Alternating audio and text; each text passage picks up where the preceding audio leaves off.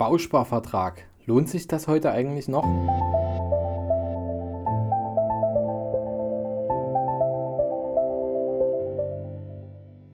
Vom Sparer zum Investor.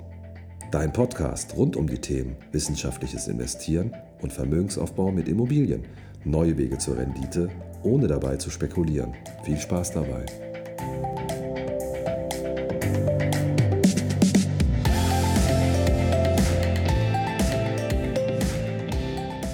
Herzlich willkommen zum neuen Podcast vom Sparer zum Investor.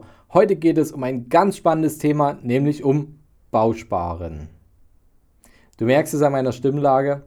Bausparen ist für mich persönlich nicht das spannendste Thema, aber nichtsdestotrotz, es kamen einige Fragen dazu zum Thema Bausparen.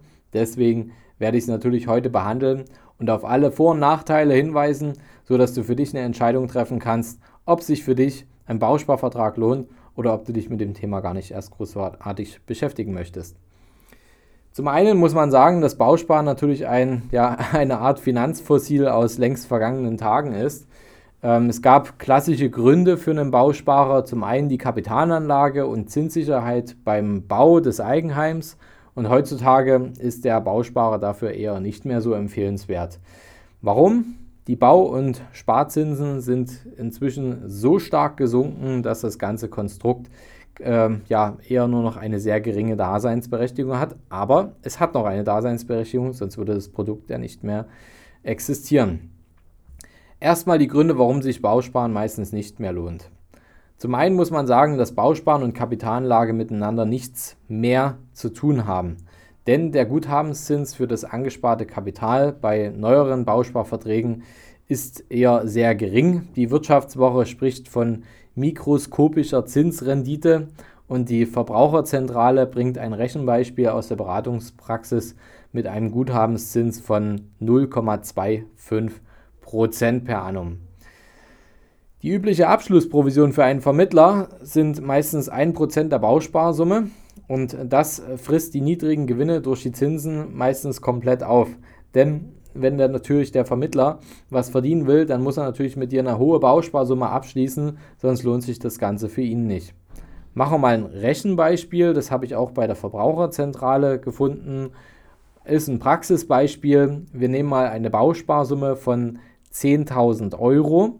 Da entstehen Abschlusskosten von 100 Euro. Wir haben einen Guthabenszins von 0,25 Prozent, eine monatliche Sparrate von 50 Euro. Dann dauert es 8,5 Jahre, bis der Vertrag zuteilungsreif ist. Das heißt, da ist quasi die Vertragspflicht erfüllt und man könnte auf das Guthaben sowie das dahinter steckende Darlehen zurückgreifen. Da hat man ein Guthaben von 5.155 Euro erreicht.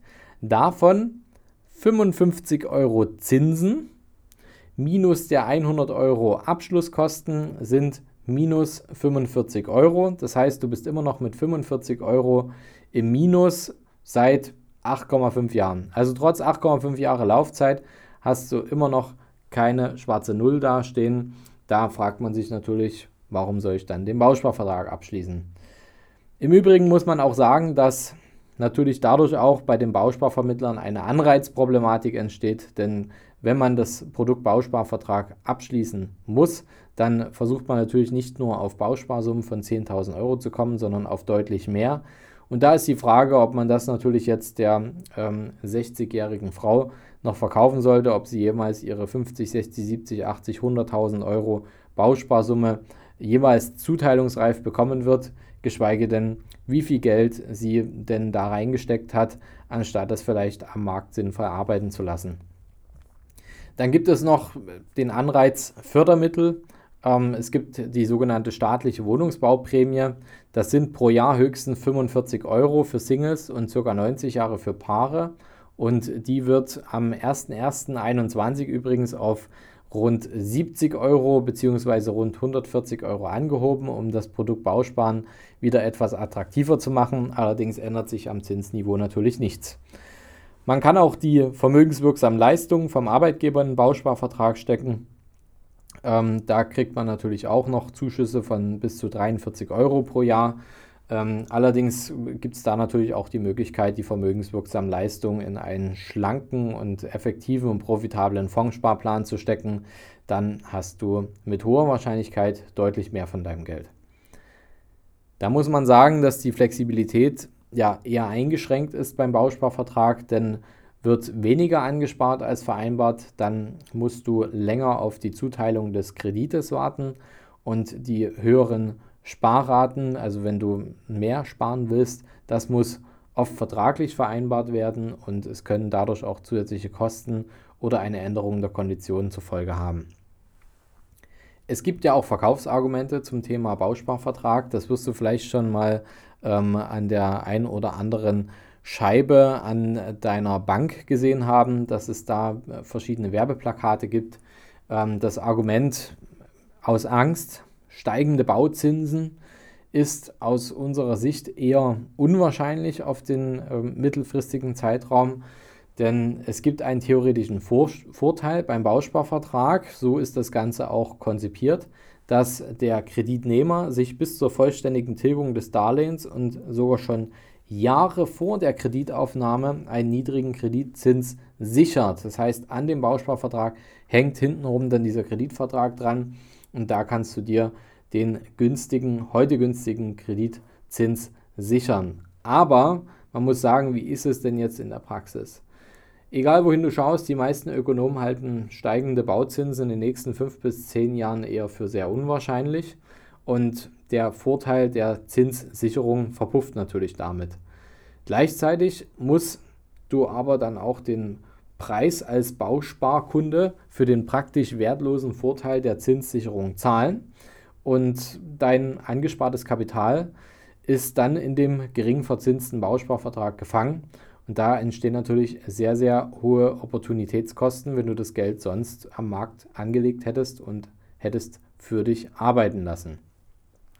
Gibt es dennoch Menschen, für die sich ein Bausparvertrag lohnt? Ja. Wen, für wen lohnt sich das Ganze? Für sehr, sehr, sehr sicherheitsbewusste Menschen, denn erfolgreiches Geldmanagement folgt nicht immer nur rationalen Argumenten, sondern es muss sich auch immer im Rahmen deiner individuellen Komfortzone bewegen. Und wer so viel Wert auf die Zinssicherheit des, Bauver des Bausparvertrages setzt und nur damit ruhig schlafen kann, der sollte ruhig seinen Bausparvertrag abschließen oder auch vielleicht der ein oder andere, der die, das sicherheitsbewusste und aber auch planbare ähm, verknüpfen möchte. Wer zum Beispiel sagt, ich möchte eine Modernisierung in x Jahren anstreben bei meiner bestehenden Immobilie, dann kann man das Ganze auch ähm, noch planen, indem man sagt, ähm, bei einer Renovierung oder Modernisierung einer Immobilie in absehbarer Zukunft kann ich mit meinem durchschnittlichen Bauspardarlehenszins bei 2,5 Prozent ähm, vielleicht ähm, was einsparen, weil ich ganz große Angst habe, dass die Zinsen in Zukunft steigen. Dann kann das äh, durchaus ähm, für einen ruhigen Schlaf sorgen. Ähm, aber ja, wie gesagt, ich persönlich halte das eher für recht unwahrscheinlich, dass das so eintritt, geschweige denn, dass du ähm, doch sehr hohe Opportunitätskosten hast, weil du natürlich dein Geld auch anderweitig in der Zwischenzeit arbeiten lassen kannst. Aber wer ganz ruhig schlafen will und ähm, keine Risiken eingehen will oder nur ganz geringe, der sollte sich vielleicht dann damit beschäftigen und sich das Thema Zinssicherheit auf einen langen Zeitraum sichern. Was sind bessere Alternativen? Zum einen natürlich die Kapitalanlage, denn bei einer Rendite von rund 0% oder sogar Negativrenditen, ähm, diese zu schlagen, dass ähm, ne, Negativrenditen bei, wenn du die Abschlusskosten mit den Zinsen verrechnest, wie hier in unserem Beispiel, das ist tatsächlich heute nicht so schwer. Und da solltest du natürlich einen Berater haben, der ähm, in deinem Sinne mit dir gemeinsam eine Kapitalanlage findet, dein Depot, dein Portfolio so aufstellt, dass du positive Renditen erwirtschaftest und auch eine gewisse Streuung ähm, in deinem Portfolio hast, die zu deiner Risikoaffinität passt, dass du dich in deiner Wohlfühlzone befindest und auch lange dein Investment behältst und damit auch dein Geld lang für dich arbeiten lassen kannst. Zum anderen ähm, kannst, du dir, kannst du dir auch Flexibilität beim Kapitalaufbau für den Immobilienkauf sichern, wenn du zum Beispiel ein Tagesgeldkonto abschließt.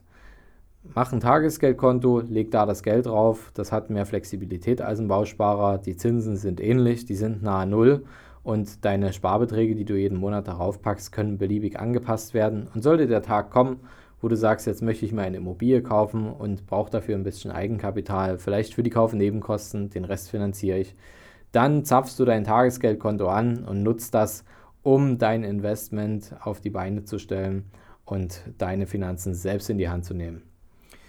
Es gibt auch andere Möglichkeiten für die Absicherung gegen steigende Bauzinsen, denn wenn du dich trotzdem gegen den unwahrscheinlichen Fall steigender Bauzinsen absichern möchtest, solltest du auf eine vernünftige Tilgung achten. Denn wer sich angemessen schnell entschuldet, wird von steigenden Zinsen natürlich nicht so hart getroffen.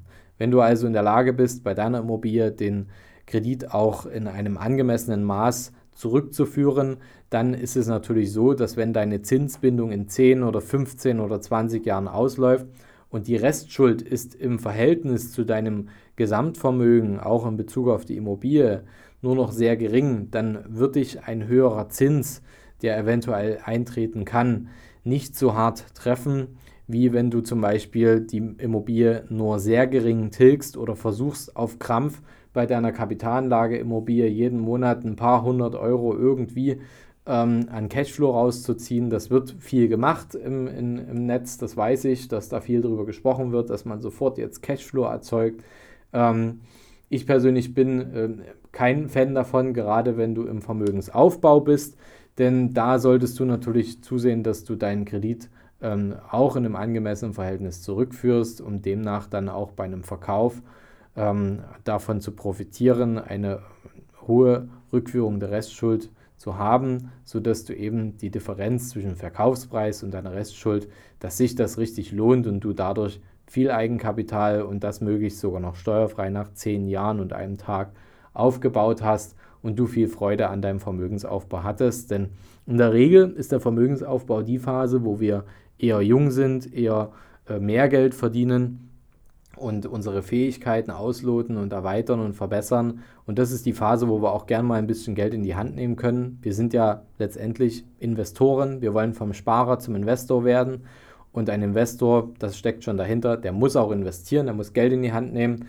Und je besser du darin bist und je länger du darin durchhältst, umso ein größeres Vermögen schaffst du dir auch. Deswegen ist es wichtig, du kannst das Risiko der steigenden Bauzinsen selber steuern, indem du auch eine Rückführung deines Darlehens gezielt vornimmst und da nicht heute um die 100 Euro mehr pro Monat buhlst, die du vielleicht durch eine Immobilie bei niedriger Tilgung bekommen kannst, sondern mach das vernünftig, führe deine Kredite zurück und nutze dann den großen Puffer, den du dir damit erschaffen hast, um vielleicht später eine größere Immobilieninvestition oder dein Depot zu bespeisen, sodass du in Richtung finanzielle Freiheit auf sicheren Beinen steuerst.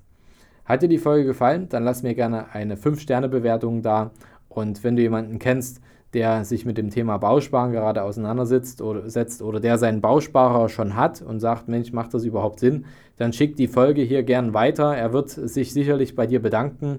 Und wenn du jemanden suchst, der mit dir den Bausparvertrag mal durchleuchtet, ob du damit noch auf dem richtigen Weg bist, dann schreib mir gern eine Mail an schuster.kapitalreinvest.de. Die Mail ist auch nochmal in den Show Notes drin und dann kann ich dir gerne einen Berater aus unserem Netzwerk empfehlen, der ganz in deiner Nähe ist und äh, dir da bei dem Thema behilflich sein kann, sodass du eine sinnvolle Entscheidung für dich triffst. Bis zum nächsten Mal. Danke fürs Zuhören. Wenn du die nächste Folge nicht verpassen willst, eine Woche dauert es nur noch, dann abonniere unseren Kanal. Bis dahin, dein Fabian. Hast du Fragen zur heutigen Podcast-Folge oder brauchst du Unterstützung, deine Investments erfolgreich umzusetzen, Steuern zu sparen oder deinem Depot mal so richtig Aufwind zu geben? Dann schreib mir gerne eine Mail an schuster at capitalreinvest.de. Die Mail findest du auch nochmal in den Show Notes. Ich freue mich von dir zu lesen.